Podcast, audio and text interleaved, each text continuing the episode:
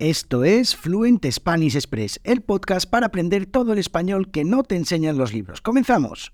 Muy buenos días, bienvenidos, bienvenidas a Fluent Spanish Express Podcast todos los días de lunes a viernes, contenidos con consejos, con recursos y recomendaciones, como siempre digo, para llevar vuestro español al siguiente nivel. Hoy es viernes 7 de abril de 2023, episodio número 360 de Fluent Spanish Express Podcast. Hoy es el Viernes Santo, hoy día de muchas celebraciones en España, y en el episodio de hoy pues vamos a continuar como el viernes pasado hablando de pronunciación. Y para ello, pues hoy vamos a tener a Miguel de profedespanol.com para que nos explique un poco algunas cosas interesantes sobre la pronunciación en español. Pero antes de eso, como siempre, me presento. Mi nombre es Diego Villanueva, profesor de español y creador de Fluent Spanish Express. En www.fluentespanish.express tenéis acceso a todos los episodios de este podcast con todas las transcripciones totalmente gratuitas sin necesidad de registraros. Simplemente buscáis el episodio y ahí tenéis el audio, tenéis el texto para poder comprobar si entendéis todo lo que digo. Ya veis que hablo bastante rápido, pero en realidad hablo como hablamos los nativos. Y en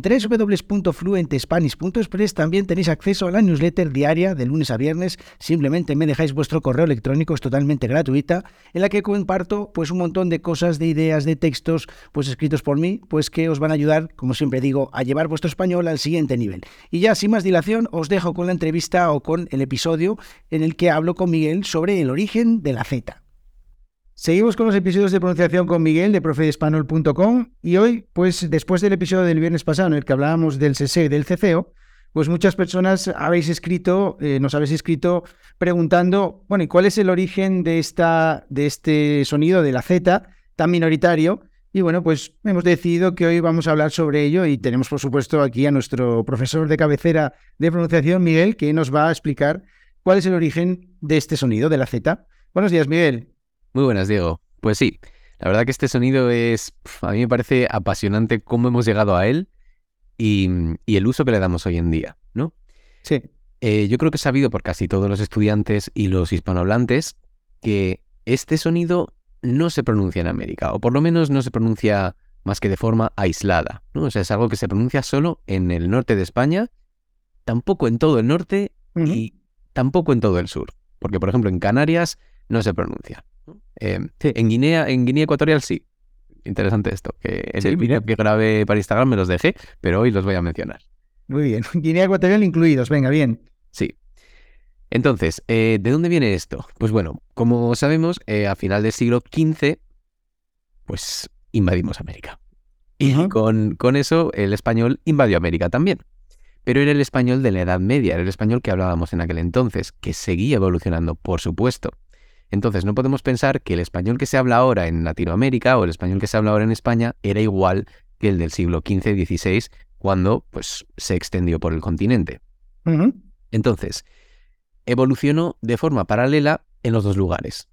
Por un lado, em, teníamos cuatro sonidos en el español de la Edad Media para la S, ¿no? Dos con fricción y dos con oclusión. Pues eh, los primeros eran eh, Z y S, y los otros eran z, no, los otros eran z y z. Muy parecidos. Sí. cuatro sonidos. Z, z, z, z. Y ya está. Y como había cuatro sonidos muy parecidos, pues esto tiende a evolucionar en dos sentidos. O bien se mm, unifican en uno para todos, que es lo que pasó con la S, ¿no? con el seseo, o bien se aumenta la diferencia para que haya más contraste. O sea, aumentamos el contraste o lo unificamos todo. Y esto fue lo que pasó para que saliera, para que surgiera el sonido de la Z, ¿no? Este interdental que tenemos pues con la lengua entre los dientes. Entonces, ya en el siglo XVI aparece este sonido, esta Z, que se afianzó como sonido alófono principal de Z, ¿no? Un siglo después.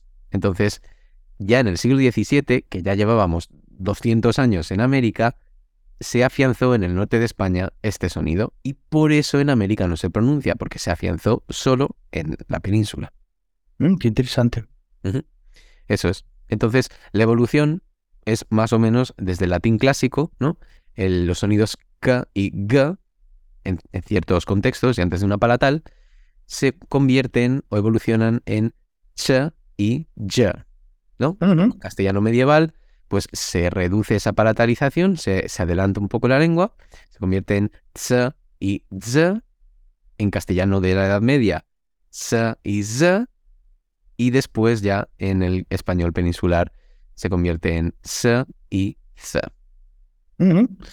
Pues muy bien. La verdad es que eh, muy interesante cómo van evolucionando los, cómo va evolucionando el idioma, ¿no? Y cómo, cómo eso que cuentas de que realmente hubo como dos, eh, dos eh, evoluciones, ¿no? Del, del, castellano, tanto en América como, en, como en España. Y, y las diferencias que ello conllevan, pues cuando, cuando no están evolucionando a la vez ambos idiomas, ¿no? O, porque ya se podría incluso bueno, no, no, quiero decir que podrían llegar a ser dos idiomas diferentes, pero sí es verdad que, que esas eh, evoluciones no, no, tienen por qué ser iguales, o de hecho no son iguales, ¿no? Totalmente. Eso es, eso es justamente lo que pasó, pues que directamente en América este último paso no se dio, o por lo menos no se dio de manera masiva, ¿no? Como se dio en, en España. Eh, pero sí que hay una, una, historia bastante curiosa, ¿no? Que, no, que no es real, pero eh, que habla de un, de un rey que ceceaba, ¿no? Que tenía pues unos problemas de, articulación, entonces pues para no hacerle sentir mal, pues que la corte empezó a hablar como él o que obligó a toda la población a que hablara como él. Bueno, pues los cambios fonéticos no se producen así. No, no decide un tío, pues vais a hablar todos como yo y no, eso no pasa. Sí, sí. Pero bueno, qué curiosa esta historia, muy bien.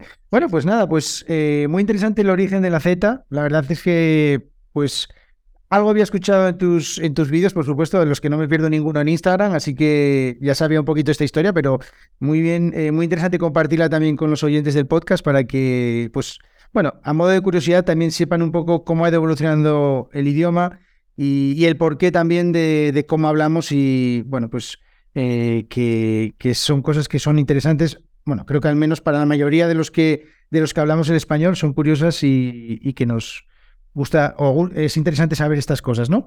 Así que, bueno, muchas gracias, Miguel. De nuevo, eh, que pases un buen fin de semana. Nos vemos la semana que viene con más cosas sobre pronunciación.